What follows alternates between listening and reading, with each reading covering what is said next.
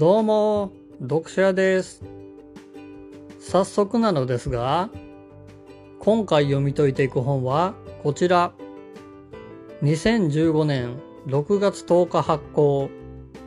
メンタリスト DAIGO。限りなく黒に近いグレーな心理術。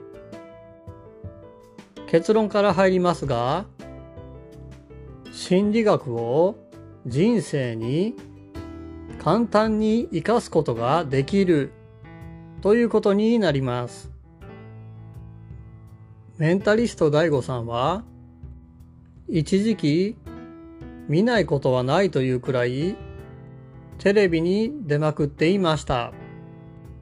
人の心を読み操る技術メンタリズムを駆使する日本一のメンタリストです。今はニコニコ動画や YouTube などで活躍しているのですが、それだけで年間10億円を超えているそうです。今回はそんな DAIGO さんの心理術を学んでいきましょう。この本はストーリー形式になっており、実際にどの場面でどういうふうに心理術が使われているのかがわかるようになっています。6つの項目があり、その中に2つずつのショートストーリーが語られています。すべてを紹介したいところなのですが、時間がかかりすぎますので、一つだけ紹介させていただきます。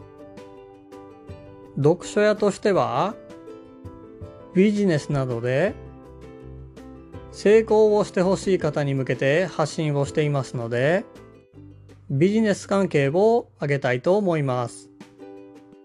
本書の一番最後のエピソードになるのですが、どん底からの逆転編というストーリーです。ふと立ち寄った漫画喫茶。ある漫画で破天荒な方法で成功している主人公の話がありました。昔はその漫画に憧れを抱きワクワクしていたのですが、そんなことできるかよ？と、今はそんな気持ちになれません。なぜなら、会社のリストラ計画があり、その候補に自分も入っていたからです。今の会社は実績による引き抜きで転職をしたのですが、前の会社のようには結果が出せていません。だから他の部署に移動させられ、自信をなくし、ただ家族を養うためだけに働いているという状況になってしまいました。そんな時にリストラ計画、そして不幸は続き、家族が長期の入院に、入院費はかさむため、リストラは何としても避けないといけないと考えていると、リストラされてもいいから好きにやればいいんじゃない？という言葉が家族から返ってきました。この言葉のおかげでやる気がみなぎります。周りの同僚からは、今さやっても遅いと陰口を叩かれますが、そんなものは気にもせず、がむしゃらに突っ走ります。あの漫画の主人公のようです。そうすると、今までにないくらいの成果を得て、リストラどころか、一目置かれる存在になりました。そして、家族も無事に退院し、幸福の連鎖が始まりました。ここでストーリーは終わりです。さて、どこに新技術が隠れているのでしょうかまず漫画に対してそんなことできるかよといった部分に酸っぱいぶどうという心理効果が働いています。これは手に入れることができなかったものに対してどうせ価値はないと考えることで悔しさや敗北感などを紛らわせる効果があります。酸っぱいブドウというのは、ブドウが高い場所にあって取れないから、どうせ酸っぱいだろうと考えたことから来ているそうです。そして次に、セルフハンディキャッピングです。これは家族を養うためだけに働くということがこのセルフハンディキャッピングにあたります。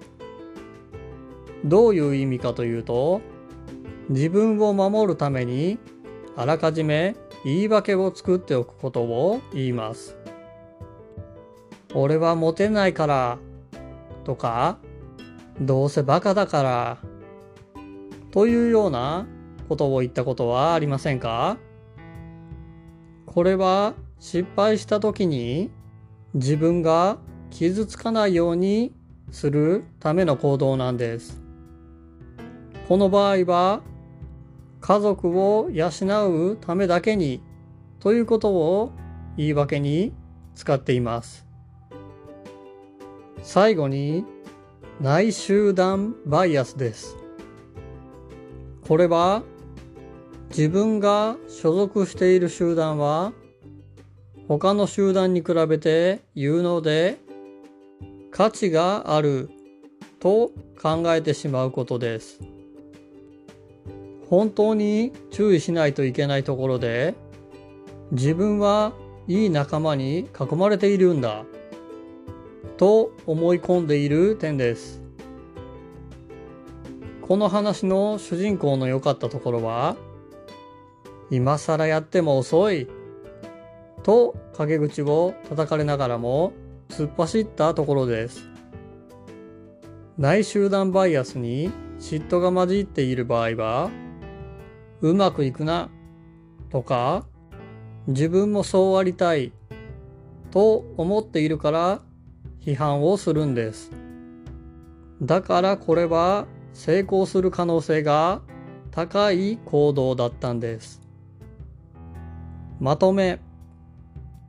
今回は限りなく黒に近いグレーな心理術の1エピソードを簡単にして解説させていただきました。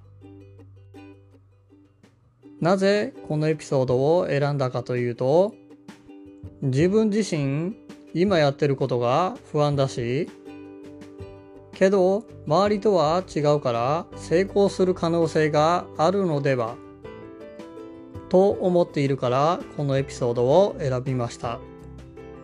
正直成功するかはわかりません。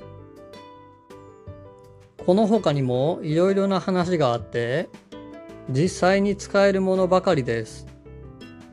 一応紹介だけしておきますので気になったら本書を手に取ってみてください。彼と彼女のディナー編。久しぶりの新車購入編。トントン拍子に商談成立編。みんなに好かれる同僚編。清楚ないい子編。元エリートサラリーマン編人気のマネーセミナー編マスコミの情報操作編投資お金への欲望編。SNS 課金つながりへの欲望編。夫婦のすれ違い編。どん底からの逆転編。エピソードのタイトルを聞いてるだけでもついつい心が惹かれちゃいますよね。また今後もいろいろな本を読み解いていきたいと思います。よかったらフォローしてくれると嬉しいです。それではまた。ではでは。